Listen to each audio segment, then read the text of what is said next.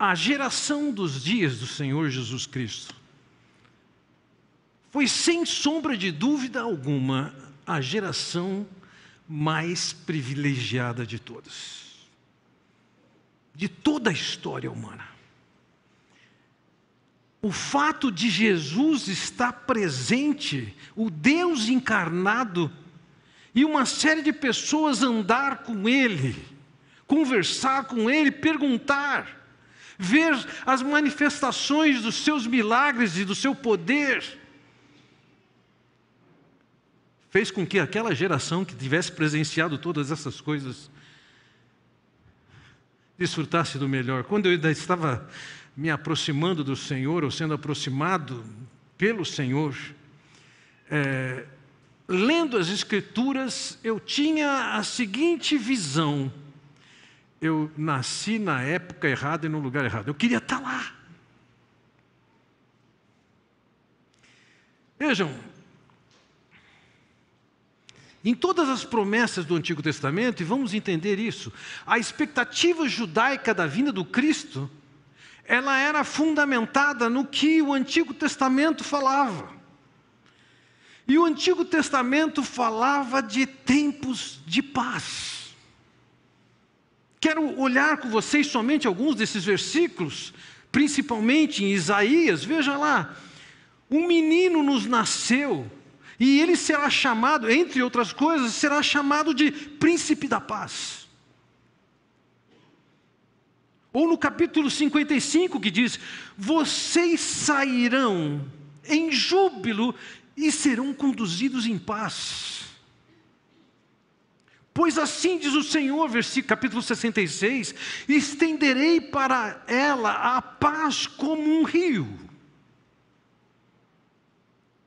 Ezequiel diz: Farei uma aliança de paz.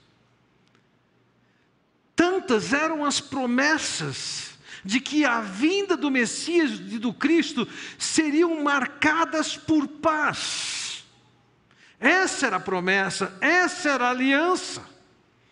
O Novo Testamento olha para essa revelação e para novas revelações e tem a mesma visão. Quando Zacarias toma conhecimento da, da aproximação da chegada do Messias, ele diz: para brilhar sobre aqueles que estão vivendo nas trevas e na sombra da morte, e guiar nossos pés no caminho da paz. O Senhor Jesus, quando chega aos seus, ele diz a eles: Deixo-lhes a paz, a minha paz vos dou. Os escritores do Novo Testamento, né, especificamente Paulo e Pedro, olham para o Antigo Testamento e essas promessas e fazem a aplicação da sua visão de que a vinda do Messias trouxe paz. Baseado em Isaías 57, 19, que diz: Criando louvor nos lábios dos planteadores de Israel, paz, paz aos de longe e aos de perto. E quando Paulo escreve aos Efésios, no capítulo 2, ele diz: Ele veio e anunciou paz a vocês que estavam longe e paz aos que estavam perto. Ele está falando da paz chegando a quem está perto, os judeus, e aos gentios que estavam distantes. Quando Paulo descreve em Colossenses capítulo 2 sobre a morte de Cristo, Versículo 17 também diz: E por meio dele reconciliaste consigo todas as coisas, tanto as que estão na terra quanto as que estão no céu, estabelecendo a paz pelo seu sangue derramado na cruz.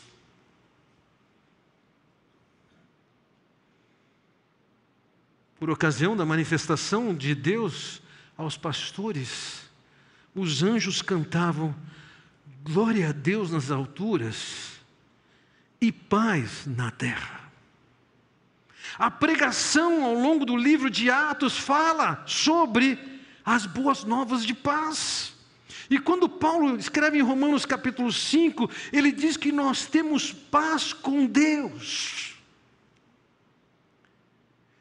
A mensagem de anunciação da chegada do Messias vinha com uma promessa sem par da possibilidade de se provar da paz. Mas o que é isso? Para nós pode ser que paz signifique a ausência de conflito ou de guerra. Na mente judaica, isso era muito mais do que ausência de conflito. Paz é não ter em si mesmo nenhum impedimento, nenhum obstáculo, nenhum motivo que evite que Deus abençoe, cuide e manifeste o seu amor.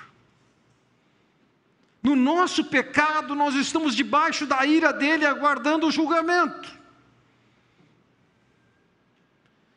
Mas o Senhor Jesus Cristo vinha trazer a possibilidade e a condição de viver absolutamente livre de qualquer tipo de condenação que impedisse desfrutar da bondade, do amor e da graça de Deus. Agora, quando olhamos para aquela geração privilegiada que viveu e andou com Jesus, nós temos que reconhecer, eles falharam. Eles não creram no Evangelho da paz. Eles não creram em Jesus, que era o príncipe da paz. Eles perderam a oportunidade de ser parte do reino de Deus, o reino de paz. Quando eu olho para aquela geração, a figura mais emblemática nesse aspecto foi Judas. Andou com Jesus de uma maneira que somente mais onze homens andaram. Viu os milagres, ouviu os ensinos, conheceu o caráter do Senhor, mas chegou ao ponto de, por uma porcaria de dinheiro, algum dinheiro, trair o Senhor. Judas é a figura mais icônica daquela geração que perdeu a oportunidade de conhecer a paz e de ser parte do reino da paz. É difícil de entender como alguém que teve tanto privilégio, tanta oportunidade de ver o que viu, de estar perto de alguém que lhe transmitia uma consistência, uma densidade, uma sabedoria, uma graça, um amor, e ainda assim veio a teve tanta possibilidade de viver no círculo mais íntimo de Jesus, mas ainda assim ele rejeitou. E se tornou o homem mais miserável.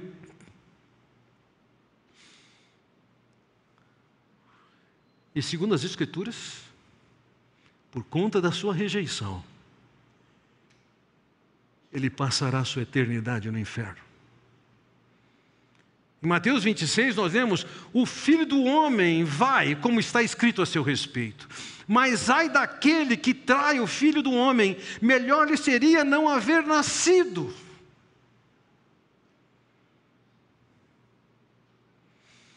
Aquela geração teve tantos privilégios e deixou passar. Judas é nosso ícone daquela geração. Agora entendamos o seguinte: nem aquela geração, nem Judas, são coisas do passado que não tem nada a ver conosco. Pode ser que não tenhamos a mesma experiência, na mesma intensidade, na mesma graduação que Judas teve, mas eu acho que a nossa geração está cheia de gente que está desprezando o valor do príncipe da paz, do evangelho da paz, e está perdendo a oportunidade. À medida em que as pessoas têm oportunidade de se aproximar e de conhecer, há também uma obrigatoriedade de resposta, e a ausência da resposta certa traz as suas implicações. O escritor aos Hebreus diz o seguinte: Se continuarmos a pecar deliberadamente depois que recebemos o conhecimento da verdade, já não resta sacrifício pelos pecados, mas tão somente uma terrível expectativa de juízo e de fogo intenso que consumirá os inimigos de Deus. Quem rejeitava a lei de Moisés morria sem misericórdia pelo depoimento de duas ou três testemunhas quão mais severo castigo julgam vocês merece aquele que pisou aos pés o Filho de Deus, que profanou o sangue da aliança, pelo qual foi santificado e insultou o Espírito da graça.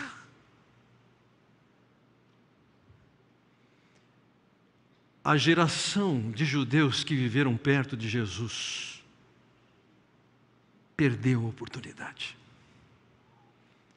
Judas, a figura mais emblemática dessa rejeição, perdeu a oportunidade. Mas nos nossos dias, os ecos daquela geração e de Judas ainda estão acontecendo.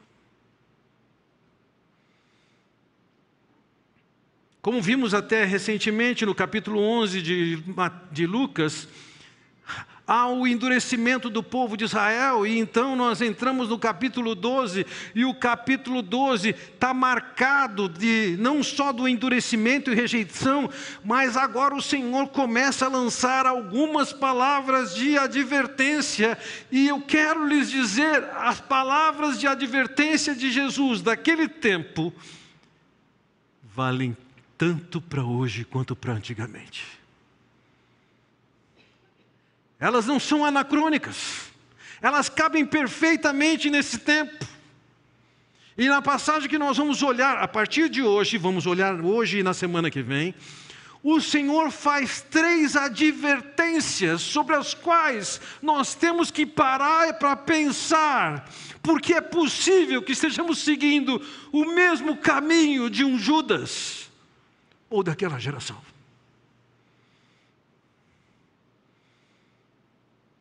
Qual é essa primeira advertência? A primeira advertência é acerca da certeza do julgamento por vir. Nós podemos achar e podemos levar a vida pensando que a vida é isso aqui e vai continuar sendo isso aqui, mas Ele está dizendo: não, vai ter um dia que você vai prestar contas disso. Todos nós ouvimos falar do amor de Deus, e muitas vezes a, a, única mensagem que se fala acerca de Deus é do amor dele, e quando você fala somente do amor dele, além de isso, isso ser uma mentira, isso é um Deus e um Jesus que não estão nas Escrituras. Veja o que o Senhor Jesus diz no versículo 49: Vim trazer fogo à terra. E como gostaria que já estivesse aceso. Aquele que chega a dizer que ama, que entrega a sua vida por nós, ele também está dizendo: Eu vim trazer fogo. Antes de mais nada, deixe-me explorar um pouco dessa, desse conceito do verbo vir. Porque, ainda que no nosso texto em português possa ter uma diferença de tradução, isso aqui não é simplesmente uma colocação de que ele veio veio. Nessas condições, eu vim é uma ideia técnica, é um termo técnico, que está descrevendo qual é o propósito e o papel dele. Por exemplo, quando olhamos lá em João capítulo 5, versículo 43, diz: Eu vim em nome do meu Pai. O propósito da minha vida está relacionado porque Deus me enviou, ele está dizendo. Ou em João capítulo 6, ele diz: Pois desci do céu, eu vim do céu, não para fazer a minha vontade, mas para fazer a vontade daquele que me enviou. Ou em João 10, 10, ele diz: eu vim para que tenham vida e a tenham em abundância. Em João 12 ele diz: Eu vim ao mundo como luz, para que todo aquele que crê em mim. Essa ideia de vir não é simplesmente dizer que veio. Ele veio com propósito. Ele veio para dar vida, ele veio para trazer luz, ele veio em nome do Pai. Ele veio para fazer a vontade do Pai. E agora no versículo que nós lemos, no 49, ele diz: Eu vim trazer fogo à terra. O que, que é isso? A linguagem de fogo nas Escrituras, ela pode ser usada em contextos diferentes, com um significado diferente, mas eles estavam familiarizados. A ideia da vinda do fogo significava: vem julgamento aí. Ele está dizendo que é uma das suas competências ser um juiz. E ainda que ele não tenha usado essa linguagem, em outros lugares ele falou a mesma coisa. Por exemplo, em João capítulo 9, disse Jesus: Eu vim a esse mundo para julgamento. Ou em João capítulo 5, além disso, o pai a ninguém julga, mas confiou todo o julgamento ao filho.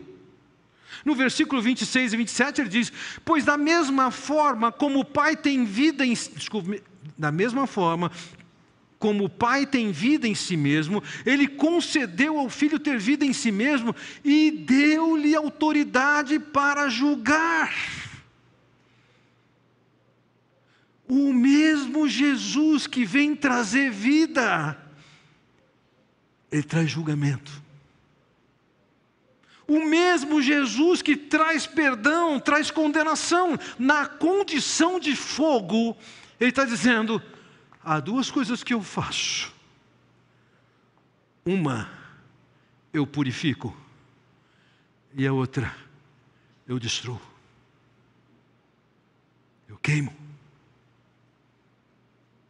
Em João capítulo 3, versículo 36, eu creio que fica bem presente essas duas ideias quando ele diz, desculpe, 3,18: quem nele crê não é condenado. Uma vez que a pessoa creu, ela prova do amor, da graça e da solução que há em Jesus Cristo. Mas ele diz: Mas quem não crê já está condenado. Vai conhecer o juízo.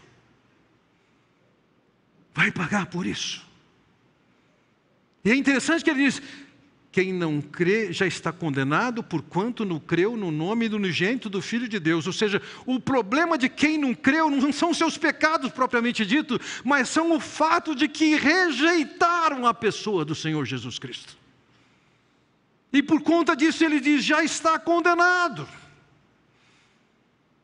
Então, o Jesus das Escrituras, ele é muito diferente de um Jesus que essa sociedade está querendo pintar de que ele é somente bonzinho e inofensivo, que ele é tolerante com qualquer coisa. Não. Ele diz objetivamente: estou ansioso pelo dia de derramar fogo. Estou esperando esse dia. Mas enquanto esse dia não chega, e ele fala sobre isso no versículo 50, veja que ele diz assim: Mas tenho que passar por um batismo. E como estou angustiado até que ele se realize. Esse versículo é riquíssimo em conteúdo. Eu tenho um julgamento para fazer, mas antes desse julgamento, eu tenho um batismo para passar. E isso aqui é uma referência à sua morte, à experiência da morte que ele vai passar. Assim como o fogo servia para descrever julgamento, muitas águas também servia para descrever julgamento. Você pode ver isso em Isaías capítulo 30. Vejam, de longe vem o nome do Senhor com a sua ira em chamas e densas nuvens de fumaça, seus lábios estão cheios de ira e sua língua é fogo consumidor. Seu sopro é como uma torrente impetuosa que sobe até o pescoço. Ele faz sacudir as nações na peneira da destruição. Ele coloca na boca dos povos um freio que os desencaminha. Há uma mensagem aqui. Se por um lado Jesus administra fogo, eu vim trazer fogo. Ele está dizendo, eu mesmo vou provar de um batismo. E ele usa outra figura, a figura de uma inundação, como uma inundação que o atinge, como um julgamento, um castigo de Deus. O que ele está dizendo aqui é: eu vou trazer juízo, mas até lá, e antes disso, eu tenho uma outra tarefa para cumprir. Eu tenho um batismo pelo qual eu tenho que passar. E é interessante que nas suas palavras aqui no versículo 50 ele diz: Mas tenho que passar por um batismo, e como estou angustiado até que ele se realize.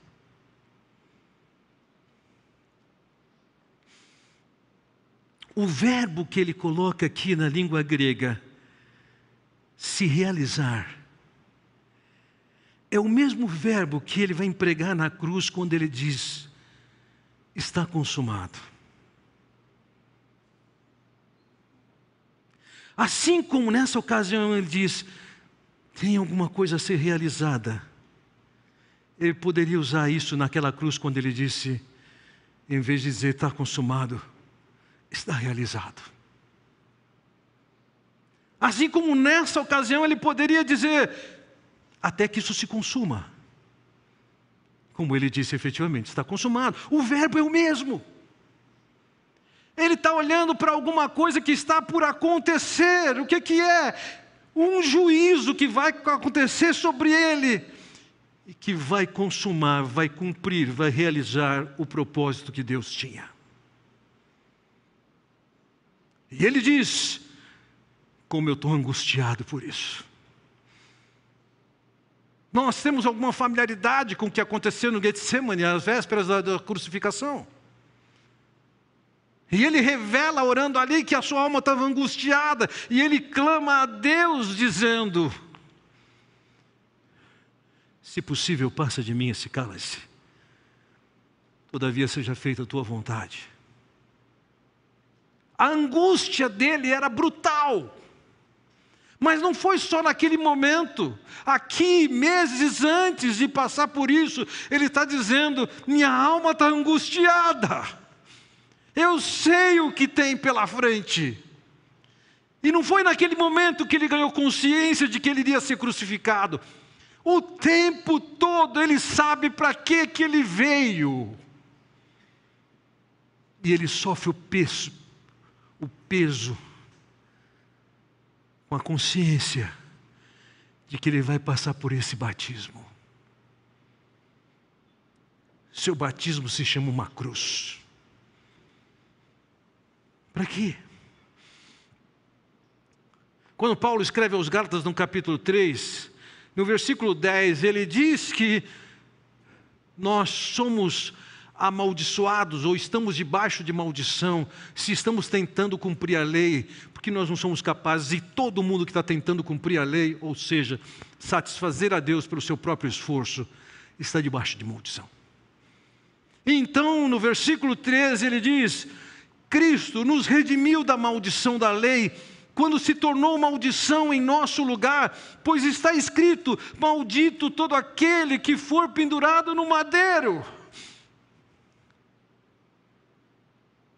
Ele sabia o que significava a cruz. Era uma maldição. Ele não precisaria de luzes novas para entender isso, bastaria para ele olhar para o Antigo Testamento e saber qual era o seu propósito, mas ele sabia sim. O profeta Isaías descrevendo o batismo de Jesus, esse batismo. No capítulo 53, veja o que ele diz: Certamente Ele tomou sobre si as nossas enfermidades e sobre si levou as nossas doenças. Contudo, nós consideramos castigado por Deus, por Ele atingido e afligido. O batismo de Jesus, quero dizer, a cruz, era marcada pelo que ele diz aqui: castigo, ser atingido, ser afligido. No versículo 5 então diz: Mas ele foi transpassado por causa das nossas transgressões, foi esmagado por causa de nossas iniquidades, o castigo que nos trouxe a paz estava sobre ele. Veja, ele foi transpassado, e curiosamente, entenda, 700 anos antes de Cristo, quando essa passagem foi ensinada, escrita, nem existia a prática de crucificação. Mas o profeta já está colocando lá. Ele foi transpassado. Por quê? Por causa das nossas transgressões. Foi esmagado por causa das nossas iniquidades. Aqui diz: o castigo que nos traz a paz estava sobre ele. Tempos atrás recebi um homem que sentou à minha frente no meu escritório e durante uma hora e trinta aproximadamente ele descreveu a desgraça que ele estava vivendo. Era pesada. E depois que descreveu isso, eu abri as escrituras e falei: Senhor,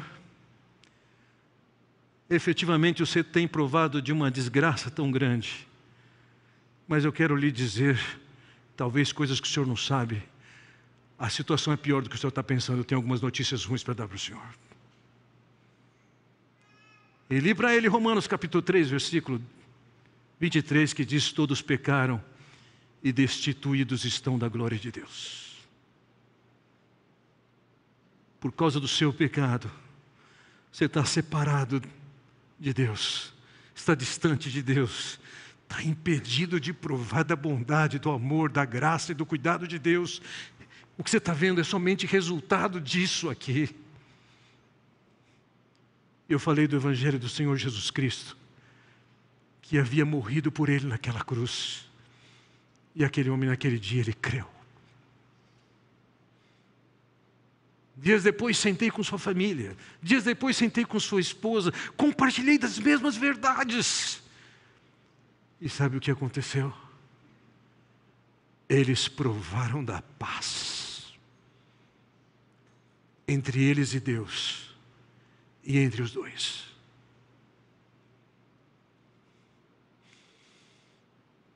Dentro do plano de Deus, a pacificação envolve seus pecados serem tirados de vocês as razões para receber a punição e o castigo de Deus ser retirada, e foi isso que aconteceu. Jesus sabe que isso está para acontecer. Eu vim para.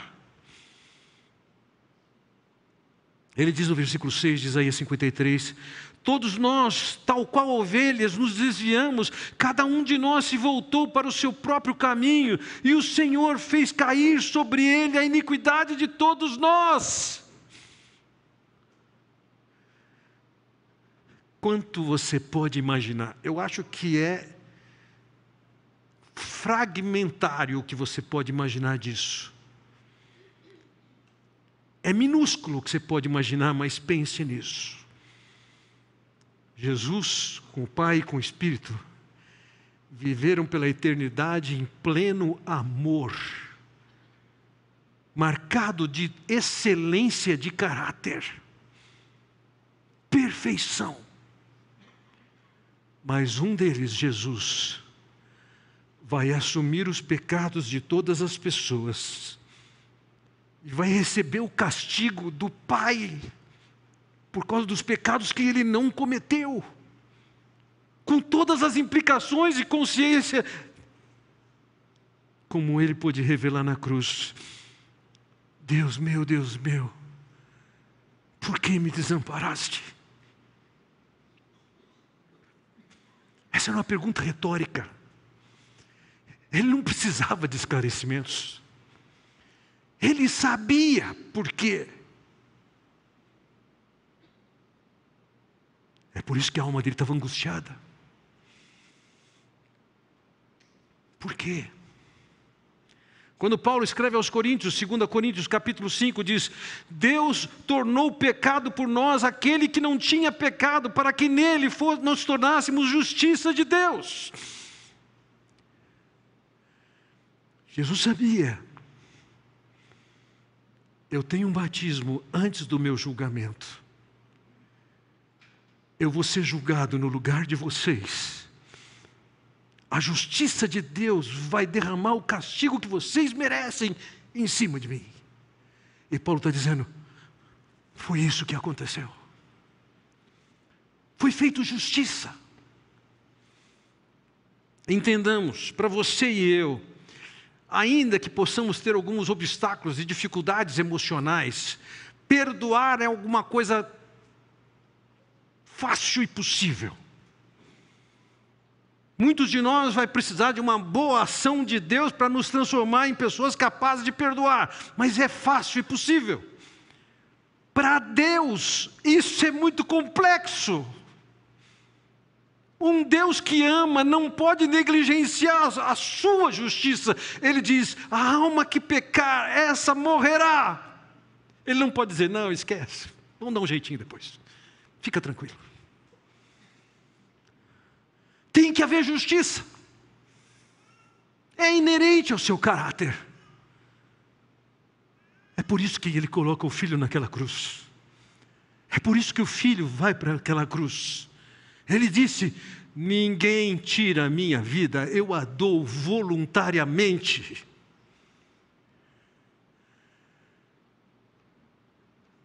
Estou angustiado.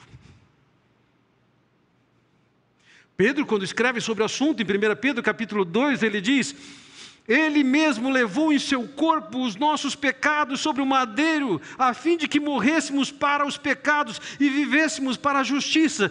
Por suas feridas vocês foram curados.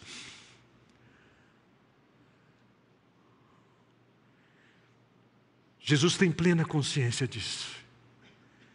E ele diz: Eu estou angustiado eu lhes diria, ao longo de toda a sua vida, ele viveu angustiado. Temia, mas controlava o seu medo. Ele sabia que aquele propósito era fundamental, era necessário, era a condição para resgatar o homem perdido, você. A angústia não começou no Getsemane. Ele tinha um trabalho para fazer e ele sabia qual era. E o trabalho envolvia, naquela cruz, sofrer a condenação do Pai. E dessa maneira, dar a oportunidade do homem que é presa de Satanás ser liberto. Essa libertação que Deus está providenciando para o homem é uma libertação imaginada por Deus, proposta por Deus, realizada por Deus, garantida por Deus. É absolutamente eficiente.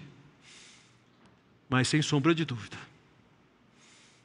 ao longo da vida de Jesus, ele tem essa pressão ele sabe o que ele está fazendo.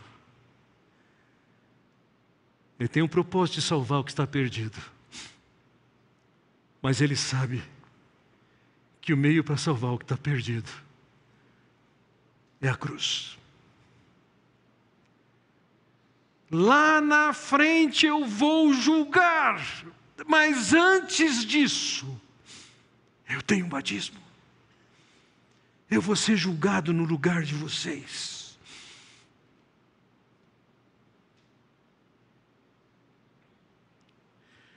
De certa forma, o escritor dos Hebreus, ele reflete um pouco desse drama do Senhor Jesus Cristo, quando no capítulo 12 ele diz: Tendo os olhos fitos em Jesus, o autor e consumador da nossa fé, ele, pela alegria que lhe fora proposta, suportou a cruz, desprezando a vergonha, e assentou-se à direita do trono de Deus. Ele que viveu a eternidade em toda a glória, com toda a glória, com toda a vida perfeita que ele podia ter com Deus. Faltava-lhe, se é que eu posso dizer, o autor diz, uma certa alegria. Que alegria é essa? A alegria que lhe falta, que ele quer ter, é a alegria de ver cada um de vocês resgatados. E para que ele faça isso, ele tem que suportar a cruz, o desprezo e a vergonha. Depois disso, é sobe aos céus, assenta-se à direita de Deus.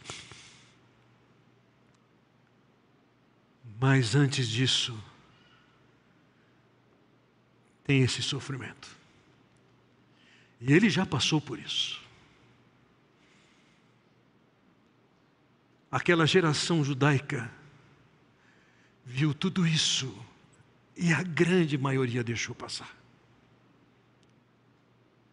Judas é o máximo disso.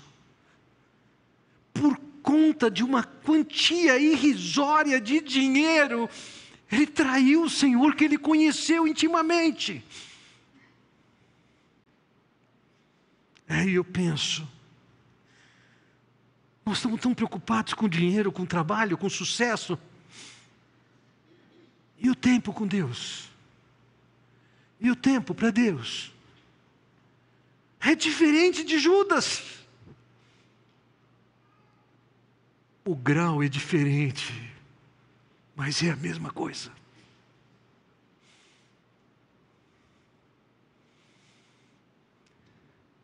Aquele povo viu Jesus andar entre eles viu os milagres que fez. Aquele povo viu a sua sabedoria, seu ensino, sua inteligência, seu poder. E muitos deles arranjaram desculpas para não se colocarem aos seus pés e assim não reconhecerem que Ele é aquele que vai julgar.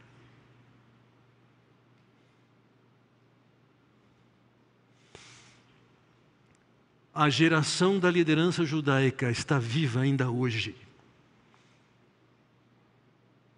Entre nós, nas ruas.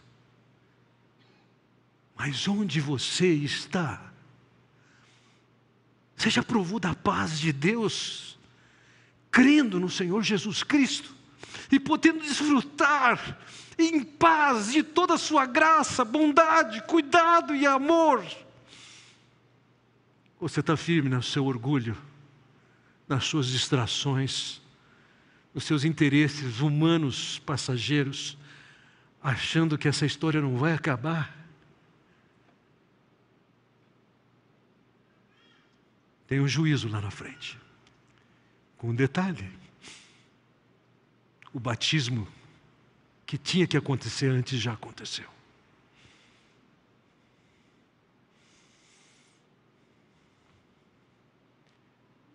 O Senhor Jesus é o Senhor Jesus que traz vida abundante, que traz perdão, que traz graça. Mas é Ele também que traz fogo. E uma postura de indiferença, de pouco caso, de ignorar e deixar passar, não passará impune. Não se iludam, não se enganem. De Deus não se zomba. Aquilo que o homem semeia, ele colhe. Vamos curvar nossas cabeças. Na semana que vem nós falamos sobre outras duas advertências. Ó oh, Pai Celestial, queremos te agradecer pela oportunidade de olharmos para a tua palavra, para um plano tão perfeito, tão desenhado, tão claro, que o Senhor que julga antes de julgar se dispôs a ser julgado no nosso lugar. Somos gratos por isso, Senhor, nos alegramos com isso. Bem que o Senhor poderia nos ignorar, nos esquecer e nos deixar com a vida que nós mesmos criamos. Mas o Senhor teve a intenção e estabeleceu como um alvo de alegria nos resgatar. Ó Pai Celestial, que cada um de nós possa dobrar seus joelhos diante de Ti e viver como um filho, como um servo, sabendo que, se o Senhor Jesus entregou Sua vida por nós agora, nossa vida pertence a Ele. É o que eu oro no nome do Senhor Jesus Cristo. Amém. Deus nos abençoe.